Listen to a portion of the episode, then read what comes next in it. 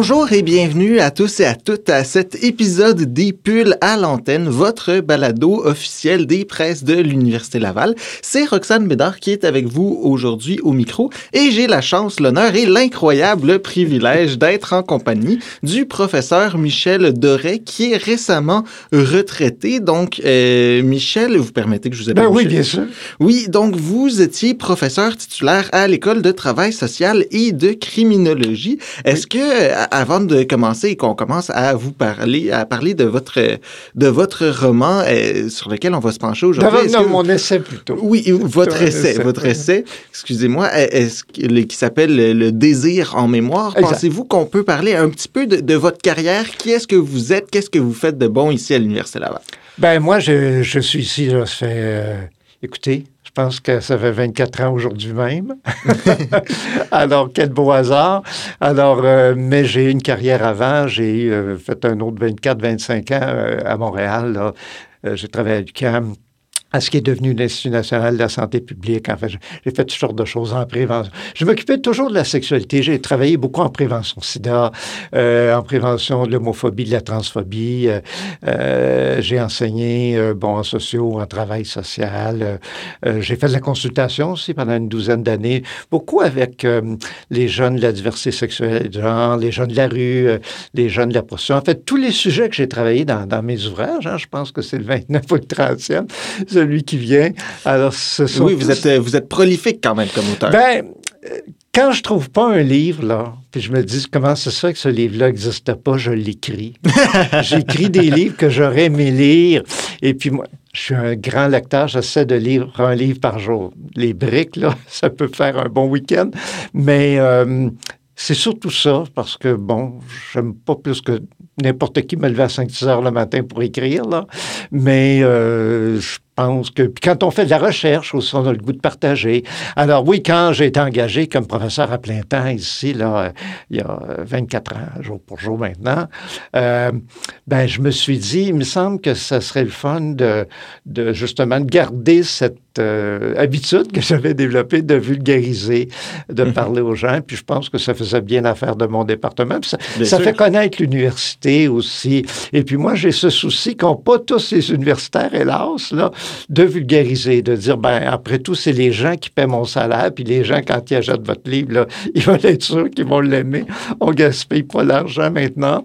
Alors, euh, je vais écrire des livres utiles, des livres qui vont rejoindre les gens. Et je reçois tellement, écoutez, c'est ça qui m'a encouragé depuis 40 ans, là. Je reçois tellement de courriels, c'était des lettres à l'époque, maintenant c'est beaucoup des courriels.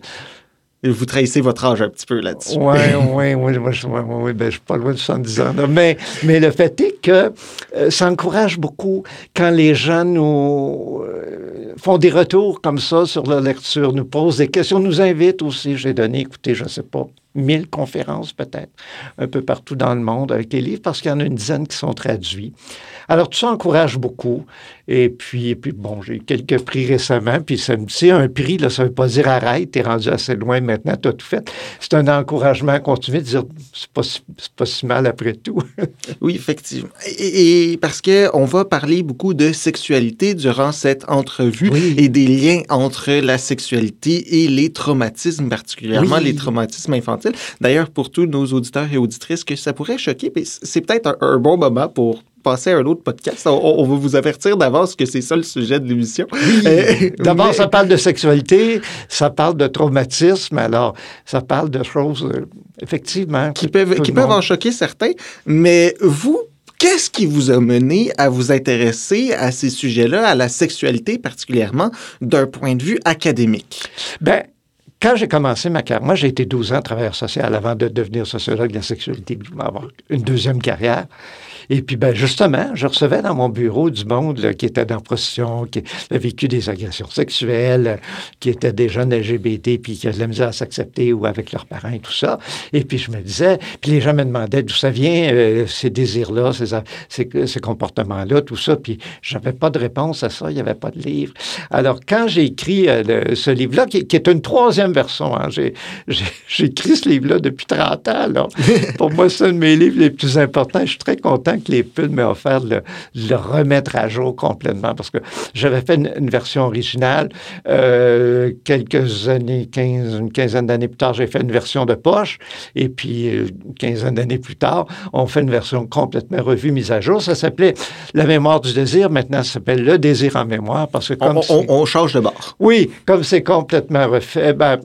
pas mal complètement refait. Euh, et puis, et, puis une, traduction en anglais. Je travaille en même temps une traduction qui va sortir aux États-Unis euh, début 2023. Alors, on s'est dit, ça vaut la peine de, de, tout refaire ça. Alors, donc, oui, les gens me posaient des questions et je n'avais pas de réponse. Et j'en trouvais pas dans les livres. Alors, comme je disais tout à l'heure, je me suis dit, ben, si ce livre-là n'existe pas, je l'écris moi-même. Alors, j'ai lu, j'ai jamais tant lu pour écrire un livre en neurobiologie, en physiologie, en biologie, en psychologie, en psychanalyse même. Euh, j'ai tout Oui, On, cite Freud dans ce livre, ce qui est quand même un, choix, on va, on va se le dire. Oui, oui, oui. Ben, ben c'est un choix parce qu'il a écrit beaucoup sur ça, sur ces, ces sur, Freud avait ses défauts comme ses qualités, là. Mais tu sais, ça a été un précurseur, qu'on l'aime ou pas. Moi, j'aime pas tout ce qu'il a fait loin de là, mais il y, a, eu des éclairs de génie de temps à autre quand même, parce que lui aussi a beaucoup écrit. Il fallait bien que des fois, il y ait des bonnes idées, il y en a des très bonnes même. Alors oui, je me, je me prive pas. Il y a Robert Solaire aussi, qui est un psychanalyste non conformiste américain, là, qui est mort il y a quelques années, que euh, j'utilise beaucoup. Alors oui, je, ben, vous savez, moi, j'ai été en travail social, puis même la sociologie, c'est transdisciplinaire finalement. là. Alors, il faut lire de tout, il faut s'intéresser à tout. Et puis, c'est une synthèse. Qu'est-ce qu'on sait? D'où viennent nos désirs personnels, mais aussi nos désirs collectifs? Qu'est-ce qui fait que dans une culture donnée, on a plus tel type de comportement sexuel que tel autre, par exemple? On a tendance à choisir tel type de partenaire plutôt que tel autre. Oui, donc Comment est-ce que vous faites justement pour faire ce pont entre psychologie, sociologie, biologie, euh, travail social, ce qui est quand même très transdisciplinaire. Oui. Euh, vous parlez beaucoup de, de, la lecture, mais vous, vous êtes, vous êtes à la base travailleur social. Comment est-ce qu'on fait pour aller chercher toutes ces différentes ben, Moi, j'ai toujours lu beaucoup. Moi, quand j'étais jeune, je savais pas ce que je voulais faire. L'histoire m'intéressait beaucoup. Je lis beaucoup en histoire. La sociologie m'intéressait beaucoup. J'ai pris le travail social, le travail social dans un premier temps parce que c'était pratique, puis qu'on on pouvait travailler rapidement. Moi, je viens d'une famille de centre-sud, pas riche du tout. Mes parents étaient ouvriers, donc il fallait travailler. Je commençais à travailler, je pense que j'avais 17 ans. Euh, dans le premier CLSC qui a ouvert d'ailleurs à Montréal. Hmm. Euh, mais tu sais, je me disais, ben, il faut, et puis, et puis quand tu es en contact avec la nature, avec les problèmes des êtres humains, les gens qui viennent voir, que ce soit en psycho en travail social, les gens qui ont des problèmes, qui se posent toutes sortes de questions et qui n'ont pas de réponse, alors il faut que tu les aides. Et c'est très vite, je me sentais assez dépassé. Je me disais, mais j'ai pas de... Et c'est comme ça que j'ai commencé à écrire. Et puis, euh, notamment ce livre-là, parce que les gens posaient beaucoup de questions. Il y a des, petits gars, des petites filles me disaient pourquoi je suis gay, pourquoi je suis trans, pourquoi je suis euh, bisexuel? Euh, les gens qui avaient été victimes d'agressions sexuelles me disaient, ben, comment se fait que j'ai des séquelles de ça? Qu'est-ce que je fais avec tout ça?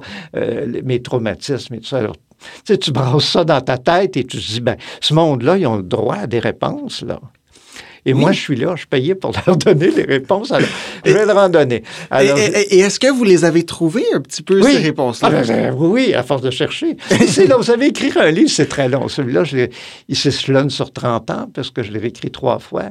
Euh, mais oui, puis il y a des nouvelles choses qui sortent. Écoutez, quand j'ai vidé mon bureau pour ma retraite il y a quelques semaines, je me suis fait faire des bibliothèques je ne sais pas combien de milliers de livres chez moi, et pourtant j'en ai donné, j'en ai fendu.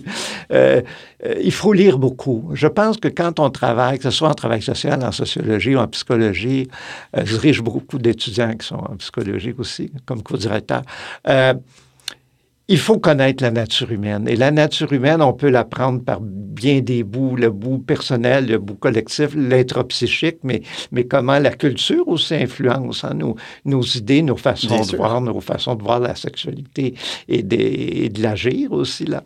Alors, euh, oui, il euh, faut lire beaucoup, beaucoup, beaucoup. Euh, je pense que c'est ce qui a fait que j'ai écrit 30 ouvrages, c'est de vouloir partager ces découvertes-là. Parce qu'on, oui, on, finit par faire des découvertes. Puis, euh, euh, écoutez, il y a été des années avant la COVID, l'ai à Paris, je me postais des boîtes de livres dans des, des, petites maisons qu'on trouve pas facilement ici, tout ça. Puis, bon, il y avait pas Amazon il y a quelques années, c'était pas comme aujourd'hui. C'était pas aussi facile, mettons. Non, c'est pas aussi. Puis même aujourd'hui, même sur les, les, les, librairies en ligne, il y a des choses qu'on trouve pas. Alors, donc, euh, oui. Comprendre la nature humaine, pour moi, ça a toujours été mon principal métier, je pense. Et c'est ça qui m'a amené à écrire. Puis à écrire là-dessus parce qu'il n'y avait pas beaucoup de gens. Puis, qui, puis qu'est-ce que vous voulez, moi, les, les, gens qui, qui consultaient, c'était en vertu de leur, des traumatismes qu'ils avaient vécu. Puis ça peut être un traumatisme qui peut paraître simple, que tout le monde va vivre, un bris amoureux. Comment ça que j'étais si attaché à cette personne, je suis probablement détaché, même si ce n'est pas une relation idéale, etc. Il y a des gens qui ont vécu des, choses terribles dans leur couple, parfois de la violence, des abus de toutes sortes, etc. Alors, les gens se questionnent, mais comment ça se fait? Alors, d'où ça vient, tout ça? Comment ça se fait? Je suis fait comme ça. Et, Puis surtout, la question qui semble revenir énormément dans votre ouvrage, c'est comment ça se fait que je répète ces comportements-là? Ben Comment ça se fait que je suis encore dans des relations qui sont semblables, dans des dynamiques de pouvoir qui sont semblables? Et surtout, est-ce qu'un jour, je vais pouvoir m'en sortir? Oui, vous avez bien lu et bien compris, parce que c'est ça qui est... On dirait qu'on veut toujours écrire le passé, mais que ça se termine bien cette fois-là. Là, Quel que soit le nombre de partenaires qu'on aura dans notre vie, qu'on en ait deux ou deux cents, de quelque sexe quelque genre que ce soit, c'est souvent la même histoire qu'on répète. Là. Parce qu'on veut qu'enfin, elle se termine bien, mieux que la fois d'avant. Et est-ce que ça fonctionne? Pas toujours. C'est ça le problème. Et c'est ça que les gens se disent, qu'est-ce qu'on pourrait faire? Ben, d'abord, mieux se comprendre. Pourquoi je cherche toujours tel type de personne, tel type de relation? Pourquoi je me retrouve toujours comme piégé là-dedans? Est-ce qu'on peut se dépiéger? Oui, oui, si on comprend mieux. On ne peut pas réécrire notre passé. On a vécu des déceptions, des frustrations, des traumatismes. Il n'y a pas mm-hmm. juste les traumatismes qui nous basent, c'est aussi nos frustrations. Puis, vous voulez, euh, ne serait-ce que la sexualité, il y a beaucoup d'interdits là-dedans. Il y a beaucoup de, il y a des choses qui sont personnelles, mais des choses qui sont collectives, communautaires. On vit quand même dans une culture, puis on ne vit pas euh, isolé. Là. Alors, euh, oui, ça nous marque. Alors, on essaie. Puis, tu sais, toutes les histoires d'amour qu'on voit au cinéma, dans les téléséries, même dans les romans, euh, ça a tendance à nous, tu sais, sais, quand on dit à la fin, le furent heureux eurent beaucoup d'enfants, comme dans les contes d'enfants, c'est pas vrai, ça, là. c'est quand, euh, parce que c'est quand ils sont ensemble que souvent que les problèmes commencent. parce que, tu sais, on fantasmait l'autre, là. On, on, développe nos fantasmes à partir... Tu sais, le fantasme, c'est une correction de la réalité. Alors, on Comme une lunette qu'on se met pour essayer de percevoir l'autre. Exactement, mais tu sais des fois, là, la lunette, euh, il y a trop de rose, il y a trop de bleu. C'est pas sûr que la personne répond à ces attentes-là. Puis, c'est c'est pas l'autre qui nous déçoit, c'est nos attentes. C'est la perception qu'on avait de l'autre personne. Alors, qu'est-ce qu'on fait avec tout ça? D'abord, mieux se comprendre, mieux comprendre de ce qu'est-ce qu'on recherche, qu'il y a des choses qui sont pas pour nous autres, objectivement, même si on se sent vers, ça comme la misère par la pauvre monde. Mais euh, il y a des choses à faire, des choses à comprendre. Je pense que c'est peut-être pas pour rien, bon, j'ai été du côté de la psychanalyse aussi, parce que la psychanalyse cherche plus à comprendre qu'à aider. Alors, euh, ben oui, j'ai lu là-dessus. Je pense que tout ce qui nous aide à nous comprendre dans la vie, là, ça doit être dans notre boîte à outils pour prendre des meilleures décisions, pour savoir où on s'en va dans la vie. Puis, qu'est-ce que vous voulez? La vie amoureuse, la vie sexuelle, ça prend quand même un bon bout dans notre existence. Là. Oui, oui, ça prend également un, bon espace dans nos cerveaux. Euh, Puis, on n'a pas de cours pour ça, on n'a pas d'éducation là-dessus. Tu sais, des cours d'éducation sexuelle, on nous parle des, des affaires qu'il faut éviter. On ne nous parle pas des choses à faire. Et on ne nous parle pas comment ça se passe vraiment. On n'a pas le temps. On n'a pas le temps. Et, est-ce que c'est possible? Donc, on, fait beaucoup le lien dans votre livre, euh, donc le, désir en mémoire. Euh, on fait beaucoup le lien entre les traumatismes, les événements marquants et euh, les désirs, les fantasmes qui suivent. est-ce que c'est possible de réécrire ces, ces, désirs-là? Est-ce qu'on est, est borné par nos désirs infantiles? On a les deux. Ça, on ne peut pas écrire le passé. On est ce qu'on a été, mais en même temps, on avance. Tant que la vie continue, on va vivre des nouvelles expériences, positives comme négatives. Et c'est ça qui nous fait évoluer, qui nous fait changer. Parce que chaque expérience nouvelle nous transforme un tout petit peu, finalement. Et il y a des expériences qui vont être beaucoup plus significatives que d'autres, qui vont faire en sorte, on va dire, ben là, j'ai appris quelque chose, j'ai appris que tel type de personne, par exemple, de partenaire que je pensais pas pour moi. Oups, ça me plaît peut-être plus que je pensais parce que j'y ai donné une chance pour une fois, au lieu de retomber, tu sais, dans, dans ce que j'ai toujours vécu. Tu sais, moi, moi, en consultation, j'ai par exemple des femmes qui, qui se retrouvaient souvent avec des, des maris euh, euh, toxiques, voire violents, là, et puis qui étaient des conjoints pas forcément des maris, mais qui disaient, ben écoute, que ça se peut pas, je vais toujours vivre ça, c'est pas possible. Oui, mais regarde, là, tu en es consciente. Peux-tu ouvrir un petit peu plus ton éventail, puis choisir des gars un peu différents, leur donner une chance, puis te donner une chance à toi aussi de découvrir autre chose? Oui, puis des fois, ça marche. Des fois, ça marche. Je pense que si on s'ouvre l'esprit, si on dit, ben ça, j'ai assez payé là-dedans, j'ai assez exploré ça, parce que, si on n'est pas maso non plus, là mais c'est cette tendance à vouloir écrire la même histoire autrement. On a tendance à choisir le même type de personne avec qui ça n'a pas marché. Puis après ça, on blâme l'autre. C'est pas l'autre qui est à blâmer, c'est nous autres qui, fait, qui, avons fait un mauvais choix. Là, Alors, euh, puis, euh, euh, il faut se donner une chance dans la vie, pas, pas se culpabiliser, pas plus que blâmer les autres non plus. Là. Non, effectivement. Puis de dire, ben regarde, c'était pas la bonne rencontre à faire qu'est-ce qu'on peut faire maintenant pour réorienter ça autrement? on ne choisit pas nos désirs, vous savez, mais on choisit ce qu'on fait avec. Oui, c'est ça. Et, comment est-ce qu'on est capable de s'assurer que nos fantasmes, nos désirs, ils soient sains, ils puissent s'exprimer sainement? Ben, tu sais, je ne sais pas, je ferais le mot sain, mais en tout cas, pour faire le moins de préjudice possible. oui, mais qu'on utilise cette dans ceux des autres. Je pense que c'est ça que vous voulez dire de toute façon, parce que, tu sais, ce qui est sain pour un autre est malsain pour l'autre, ça, tu sais. Je laisse ça à chacun, chacune, là. Chaque personne décidera. Mais moi, je me dis, tu sais, c'est supposé nous rendre heureux, la vie amoureuse, la vie sexuelle. Normalement, ça va avoir du fun, Alors, C'est l'objectif. Oui. Alors, on peut s'arranger, tu sais, pour qu'on en ait d'abord les deux, dans les deux sens, et puis que ça finisse le mieux possible. on a toute la vie pour se reprendre. Mais bon, on n'est pas obligé de faire des erreurs euh, de, tout le temps non plus. C'est le fun d'avoir des bons moments là-dedans. C'est fait pour ça. Oui, bien sûr, bien sûr. Selon vous, euh, Michel, qu'est-ce qui est le plus probable? Rejouer un scénario traumatisant ou s'en éloigner le plus possible, le fuir le plus possible? Bien, on fait les deux de toute façon. On a tendance à écrire les mêmes histoires, mais en même temps, euh, si on a un peu d'intériorité, je dirais, si on a un peu de recul, si on est, on est capable de s'auto-critiquer, aussi, regarde là, là ça n'a pas de bon sens. Non, je me réinscris plus là-dedans. Là. Ce genre de personnes-là, euh, ça peut être euh, une femme avec un gars toxique, mais il y a des femmes, je ne sais pas si on dit ça des femmes toxiques, mais il y a des personnes de tous les sexes de l'argent qui peuvent être toxiques pour nous, là. C'est que cette relation-là n'est pas faite pour nous. Alors, ben, à partir du moment où on s'en aperçoit, on se dit, ouais, mais la prochaine fois, Comment se fait que je m'arrange toujours pour tomber là-dessus? Parce que souvent, c'est ce que les gens nous disent, que ce soit en consultation ou en recherche. Bon, j'ai fait 12 ans de, la consultation, mais j'ai fait 25 ans de recherche par la suite. Alors, puis, tu sais, les gens, moi, c'était ça. Toutes mes recherches portaient sur la sexualité, toutes sortes d'affaires. Ça pouvait être les agressions sexuelles, la prostitution, l'exploitation sexuelle.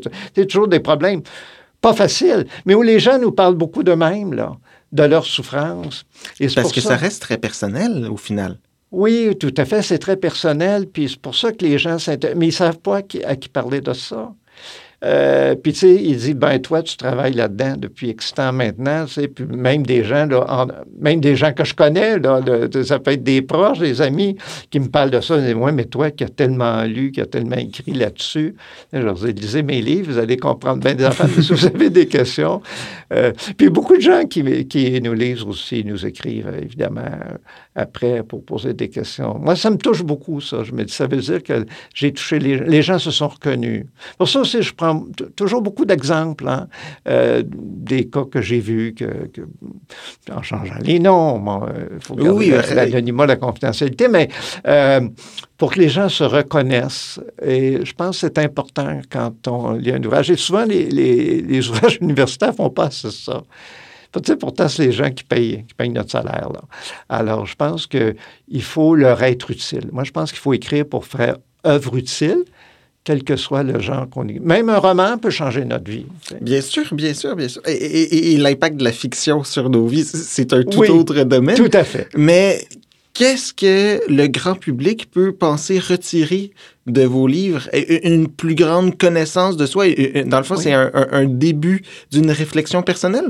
Oui, moi, j'essaie d'apporter des réponses, mais souvent, je pose des questions différentes qui déstabilisent les gens.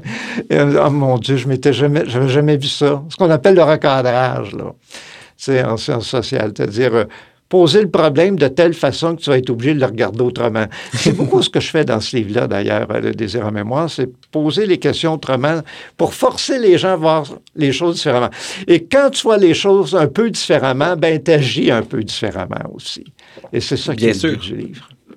Bien sûr, bien sûr. Et, j'aimerais ça, en, terminant un petit peu l'entrevue, euh, Michel, pourquoi réécrire ce livre pour la troisième fois? Qu'est-ce qui a changé dans les 30 dernières années en sexualité? C'est sûr que poser la question peut sembler un petit peu farfelu. Mais non, c'est une bonne question. mais, c'est ça, c'est on, se dit, oui, la société change, la société évolue beaucoup, mais vous qui vivez et regardez ça de, de très près depuis un certain nombre d'années, qu'est-ce qui a changé dans notre perception collective de la sexualité dans les 30 dernières années? Parce que moi, j'ai appris autre chose parce que la recherche est développée, parce que, puis tu sais, euh, comme je lis beaucoup, je me disais, oh mon Dieu, si un jour je réécris ce livre-là. Et quand les pulls, euh, en fait, c'est un peu, c'est un peu beaucoup l'idée des pulls qui m'ont dit, euh, ça ne tenterait pas de réécrire ça. et puis, donc, ça change de maison d'édition. En même temps, je travaille avec une autre équipe. Et puis, ça. J'ai trouvé ça plaisant et au même moment, c'est curieusement, une maison d'édition à Los Angeles me demandait de le faire pour une version euh, anglaise pour les États-Unis et le Canada sans doute. Euh, alors je me suis dit, ben tiens, tant qu'à faire, on va le faire. Et j'ai eu beaucoup, beaucoup de plaisir parce que vous savez, une première version de livre, c'est très, c'est très. Hein, c'est un des livres que j'ai écrit d'ailleurs euh, pour les pulls. Le, dernier s'appelait Écrire et publier un essai. Les, premières versions d'un essai, c'est on sue sang et eau, là, puis on dort pas des nuits. c'est, c'est très pénible. Mais quand tu as déjà un bon fond, si je peux dire.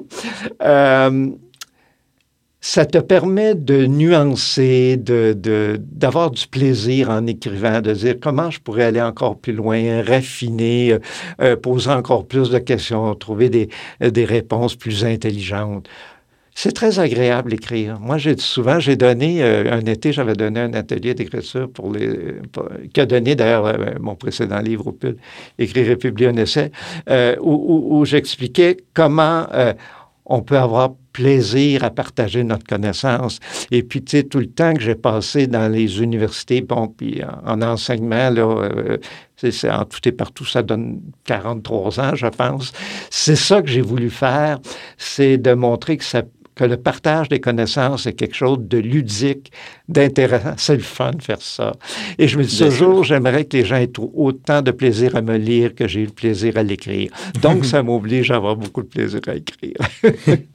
Bien sûr, bien sûr. Donc, merci beaucoup, professeur Michel Doré. Vous euh, écrivez Le désir en mémoire qui sera publié aux presses de l'Université Laval. Euh, en 30 secondes, euh, pour terminer, qu'est-ce que nos auditeurs, auditrices peuvent retenir de cet ouvrage? Je pense que ça va les changer.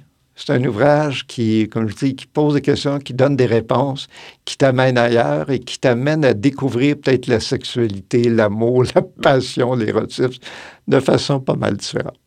Merci beaucoup d'avoir été avec nous. Vous écoutiez Les Pulls à l'antenne. C'était Roxane Bédard au micro en compagnie du professeur Michel Doré et on se retrouve la prochaine fois.